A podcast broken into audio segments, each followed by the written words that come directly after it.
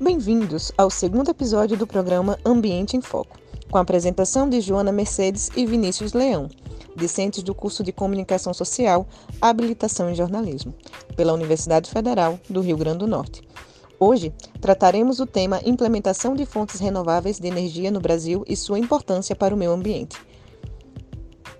No último dia 26 de outubro, no jornal O Globo, foi veiculada a notícia de que fontes de energia renováveis estão atraindo novas empresas e que este tipo deve receber 70 bilhões de reais em investimentos em 10 anos. Já de acordo com o portal Online Click Petróleo e Gás, a energia eólica cresceu 1.115 megawatts no Brasil só em 2020 e já possui mais de 34 projetos espalhados por várias regiões, indo do Piauí até a Bahia. Com base em dados fornecidos pelo Ministério de Minas e Energia de 2019, 83% das fontes de energia elétrica brasileiras são renováveis, contra 17% composto por fontes não renováveis. Das fontes renováveis, 78 corresponde a hidrelétricas, 10,4% a energia eólica e 6,8% a energia gerada pelo bagaço e 1,2% a energia solar. Tendo em vista os dados apresentados, é expressiva e crescente preocupação econômica e ambiental para que as porcentagens já bastante expressivas da energia renovável possam aumentar no território brasileiro.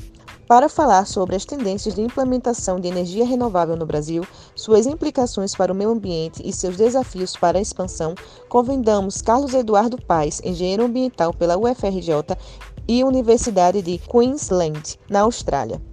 Trabalhou com certificação de produtos sustentáveis, adaptação às mudanças climáticas, modelagem hidrodinâmicas na Fundação Getúlio Vargas e atualmente é funcionário na empresa paulista Compass, no setor de energia elétrica e geração de energia por fontes renováveis, além de mestrado em otimização de energias pela UFRJ. Seja bem-vindo, Carlos Eduardo Paes.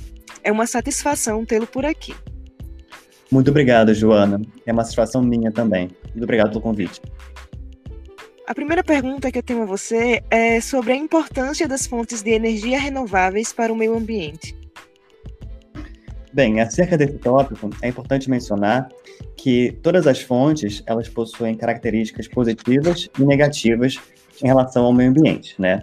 É, cada uma delas vai apresentar, então, características que as diferenciam, falando da questão da sustentabilidade como um todo.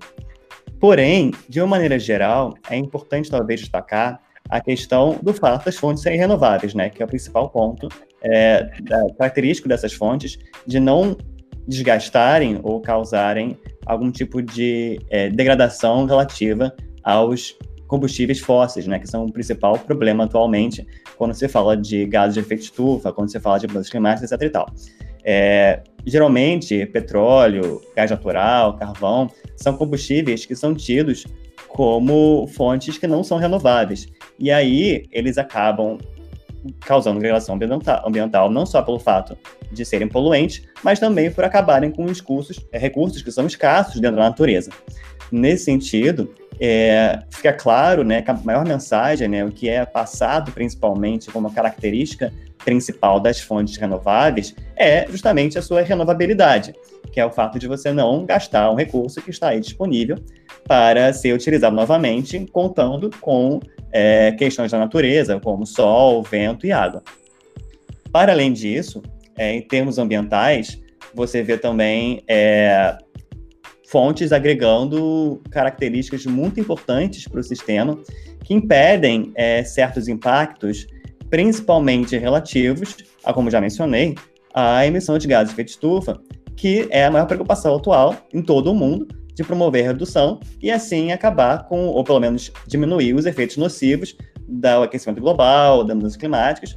Então, todos esses grandes apelos em relação ao meio ambiente, quando se fala de fontes renováveis, está justamente atrelada a essa participação mundial é, na redução das emissões de gases de efeito estufa e também de outros impactos, dependendo do tipo de fonte que você está falando.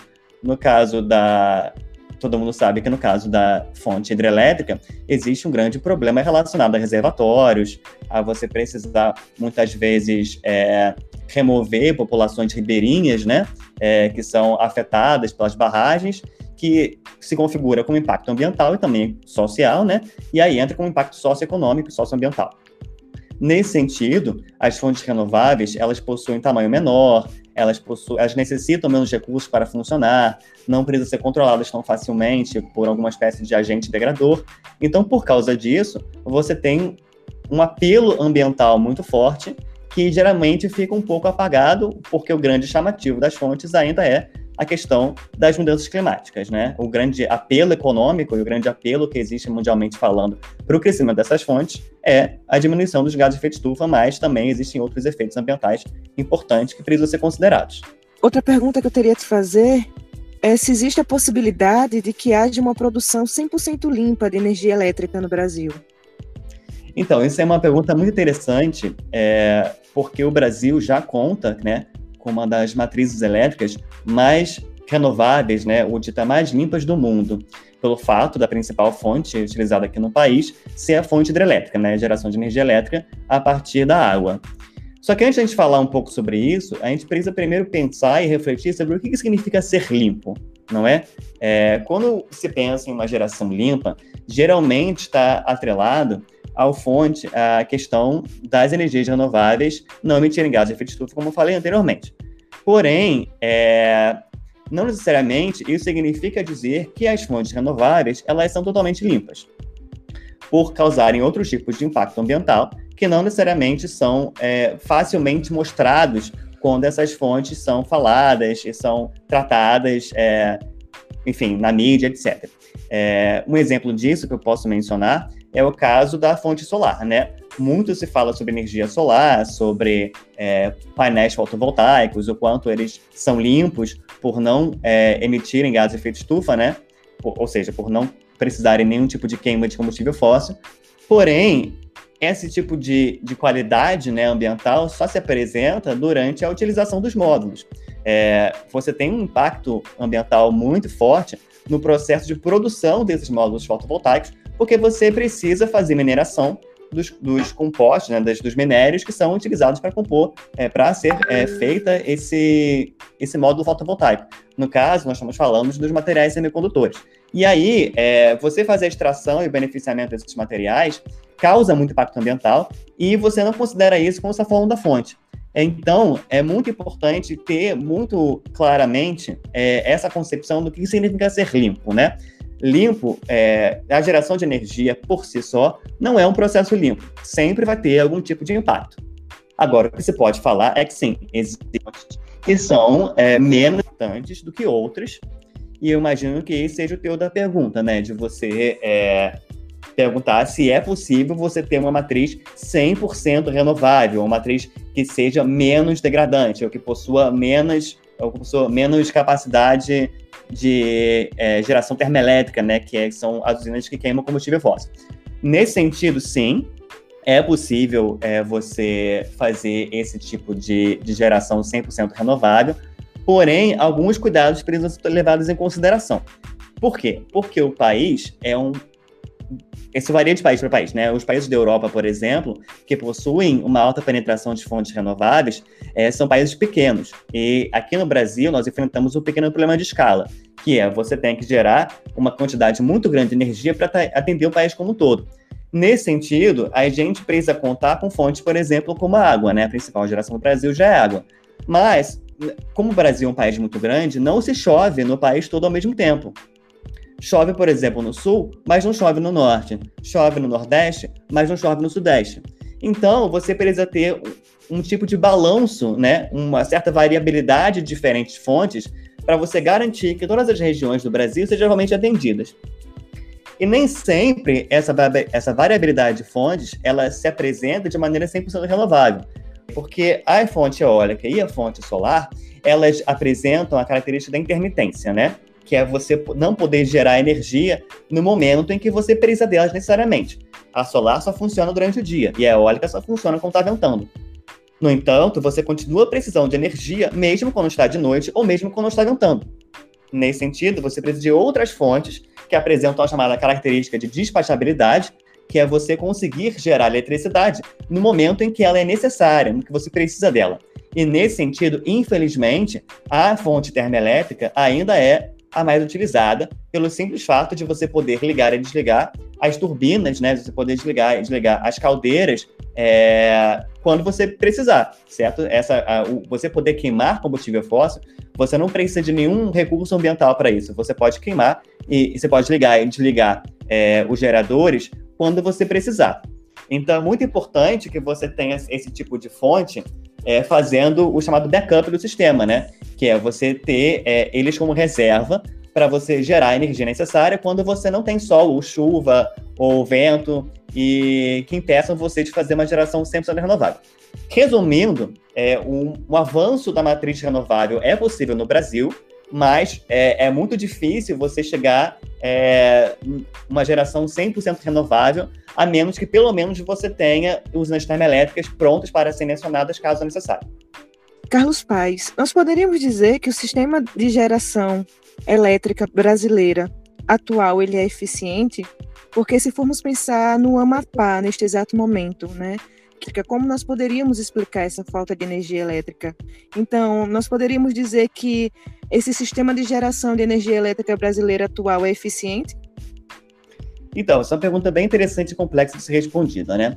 Por quê? Porque, como eu disse na minha resposta anterior, o Brasil ele apresenta um problema de escala. Qual o problema de escala? É um país muito grande. Então, é, você dificilmente consegue controlar toda a geração de energia elétrica e toda a transmissão dessa energia ao longo do país como um todo.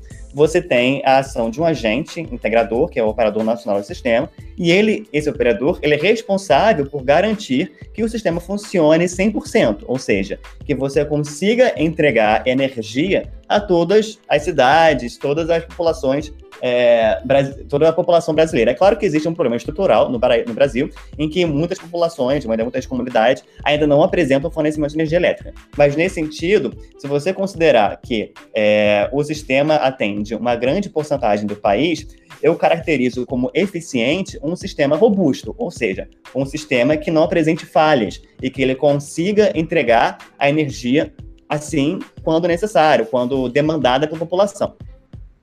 Da forma atual como o sistema se configura, ele realmente é eficiente, por ter um, um, uma complexidade muito grande e por você considerar que, eletricamente falando, as chances de você ter problemas, seja como curtos-circuitos, como falhas de computação, que são questões mais de elétrica, é, é bem grande, você tem um alto é, índice de, de, possibilidade disso acontecer, e você não vê isso acontecendo de maneira muito frequente. Existem problemas, é claro, mas de uma forma geral, os problemas eles são geralmente é, abafados ou resolvidos de maneira rápida, de, é, de forma que é, esses problemas de falta de energia não são muito frequentes ao longo do país, certo?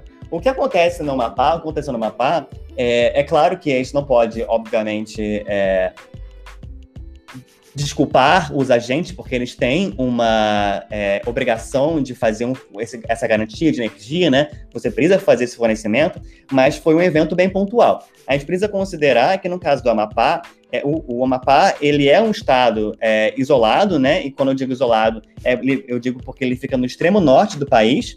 E para se alcançar, é, eletricamente falando, esse estado, você precisa passar por uma diversidade de, de oposições. E como, o que eu digo de oposições? Você tem a floresta amazônica, você tem comunidades indígenas, você tem comunidades quilombolas, que você passar linhas de transmissão por, essas, por esses espaços, você precisa de um processo de licenciamento ambiental, você precisa de um processo muito mais complexo do que, por exemplo, você enviar energia para o Sudeste, porque o Sudeste já é um, uma região completamente conurbada, em que você fazer construções do tipo são mais fáceis e você tem a questão do região Sudeste ser central ao país. Então, você consegue enviar energia de todas as outras regiões para lá.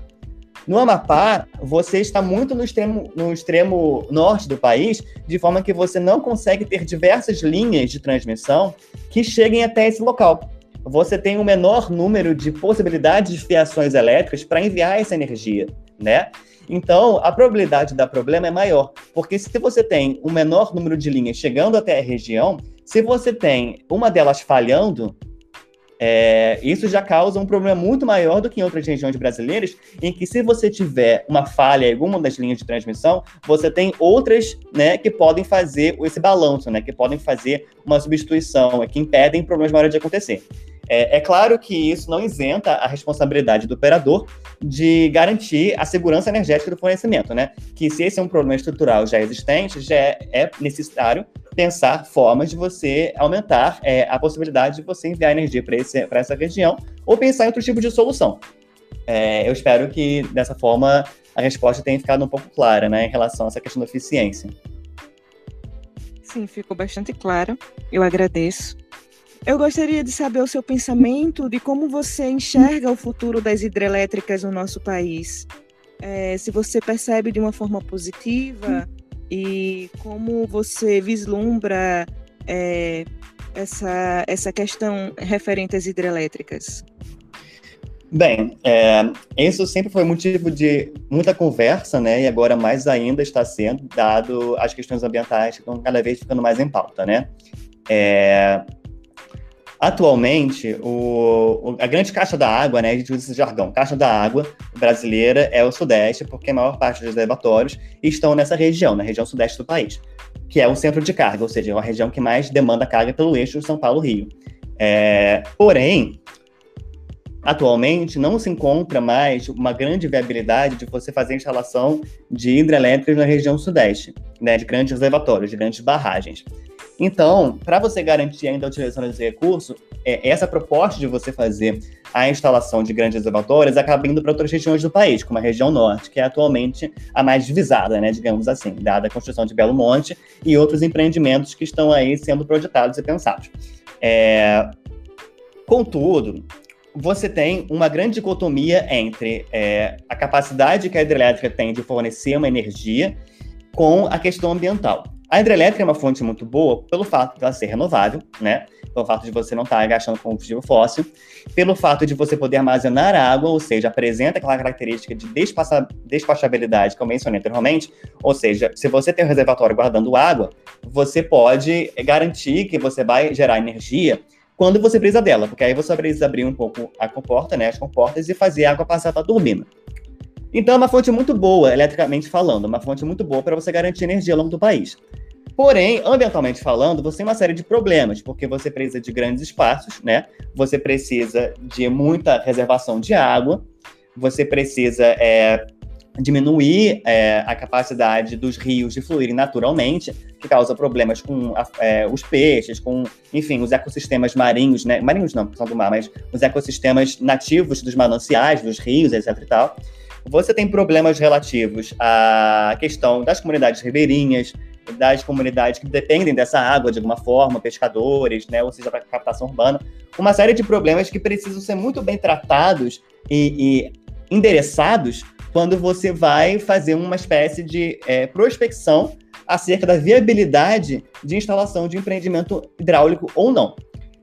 Por causa de todas as questões socioambientais relativas à fonte hidráulica, é, não se vê atualmente uma é, expansão muito grande dessa fonte. Apesar de todas as características positivas que ela apresenta, todos os empreendimentos que podem ser instalados vêm sofrendo grandes processos ambientais e grandes questões jurídicas que estão impedindo esse processo. Então, ao meu ver, né, eu, enquanto minha opinião pessoal, eu entendo a, a, a necessidade desses empreendimentos, mas ao mesmo tempo que eu é, vislumbro esses benefícios que esses é, empreendimentos trazem, eu também consigo compreender a grande problemática socioambiental que existe por trás. Então é muito importante, antes de você é, instalar o empreendimento, você fazer um estudo ambiental, um estudo de impacto que realmente é, é, traga à luz né, todos esses problemas envolvidos para cada um dos empreendimentos e os resolva com qualidade, seja você promovendo recuperação de áreas degradadas, seja você é, realmente é, tratando da questão social das comunidades ali em volta de maneira séria, né, remunerando essas comunidades e dispondo elas em locais com condição para que elas possam viver, etc e tal. E além disso, investir em outras fontes, né, como já foi mencionado anteriormente, fontes renováveis como eólica solar, que garantem o fornecimento de energia e diminuem a necessidade de você fazer instalação de empreendimentos hidrelétricos ao longo do país. Agradecida, Carlos pela sua resposta. Tenho só mais uma última pergunta a te fazer, né? Existem incentivos para a implementação de energia eólica e solar no Brasil? Essa ação pode trazer muitos benefícios para a economia? Né? Eu gostaria de saber a sua opinião a respeito disso. Então, é muito interessante você ter perguntado isso, porque sim, existem incentivos, e quando penso em incentivos, a primeira coisa que realmente me vem à cabeça é a questão de incentivos econômicos, né, incentivos fiscais, e eles são realmente apresentados, né, a ANEL, a Agência Nacional de Energia Elétrica, ela possui é, um incentivo financeiro para que empreendedores façam a instalação de usinas de fontes renováveis, principalmente eólica e solar, ao longo do país, e esses incentivos financeiros têm diversas formas, seja na remuneração dos seus empreendimentos, seja na taxa que o empreendedor tem que pagar para usar a tarifa, é, o sistema de transmissão. Esses incentivos eles são claros e são definidos é, em, por políticas públicas, é, mas também é importante refletir sobre outros tipos de incentivos, né? Um incentivo que não é direto, mas que se apresenta e, e continuará se apresentando muito mais, é o incentivo é, da visão do país em escala internacional, né? Você vê uma importância da necessidade de você fazer a expansão de matrizes renováveis ao longo do mundo, porque o mundo cada vez mais vem se preocupando com a questão ambiental e com a necessidade de redução da emissão de gases de efeito estufa. Nesse sentido, é, é, o incentivo político, né, que você pode dizer em relação à expansão de fontes renováveis no país, é justamente você poder usar isso como uma espécie de marketing verde para atrair investidores internacionais para o país, né? Você conseguir fazer com que a imagem brasileira se torne um pouco melhor à medida em que você prova para eles que você está investindo nesse tipo de fonte aqui no país. Então, existem incentivos de base econômica, incentivos de base é, política, né? E também existem incentivos de base social. Por quê? Porque é, qualquer tipo de investimento em usinas de geração, seja de fonte solar, hidráulica, eólica, etc., trazem é, movimentação dentro de regiões que não apresentam é, uma visão muito clara dentro do é, uma, um espaço muito é, chamativo dentro do país, né? Por exemplo, o, as usinas eólicas e solares, elas geralmente são instaladas em regiões do agreste, em regiões que você possui uma, uma maior quantidade do recurso solar, do recurso eólico, então você acaba elevando investimento para essas regiões. Você gera empregos, você gera, é, você leva muitas vezes é, saneamento, porque isso faz parte das condicionantes ambientais para o empreendimento ser instalado. Então existe uma série de incentivos sociais que também são advindos da promoção da, das fontes renováveis ao longo do país. É, hoje você vê, por exemplo, o próprio Rio Grande do Norte, ele possui uma capacidade de geração eólica muito importante. E aí você acaba, a partir da instalação de novas usinas eólicas dentro desse estado, acaba promovendo é, o desenvolvimento econômico de certos municípios, certas é, regiões dos próprios estados. Então, existem também esses incentivos sociais quando você fala nessa parte. Carlos, eu só gostaria de agradecer a sua participação. É, estou muito satisfeita com a sua contribuição, de verdade. Agradecida e que nós possamos ter mais diálogos assim é, a, a, respeito desse assunto tão imprescindível para a nossa sociedade, principalmente nesse momento né, de pandemia. Com certeza, eu que agradeço, sou muito grato pelo convite e poder discutir esse tema que é tão relevante, né?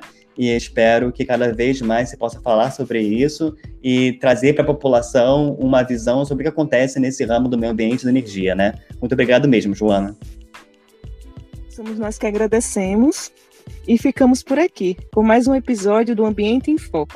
Fiquem ligados nas plataformas de stream para mais novidades.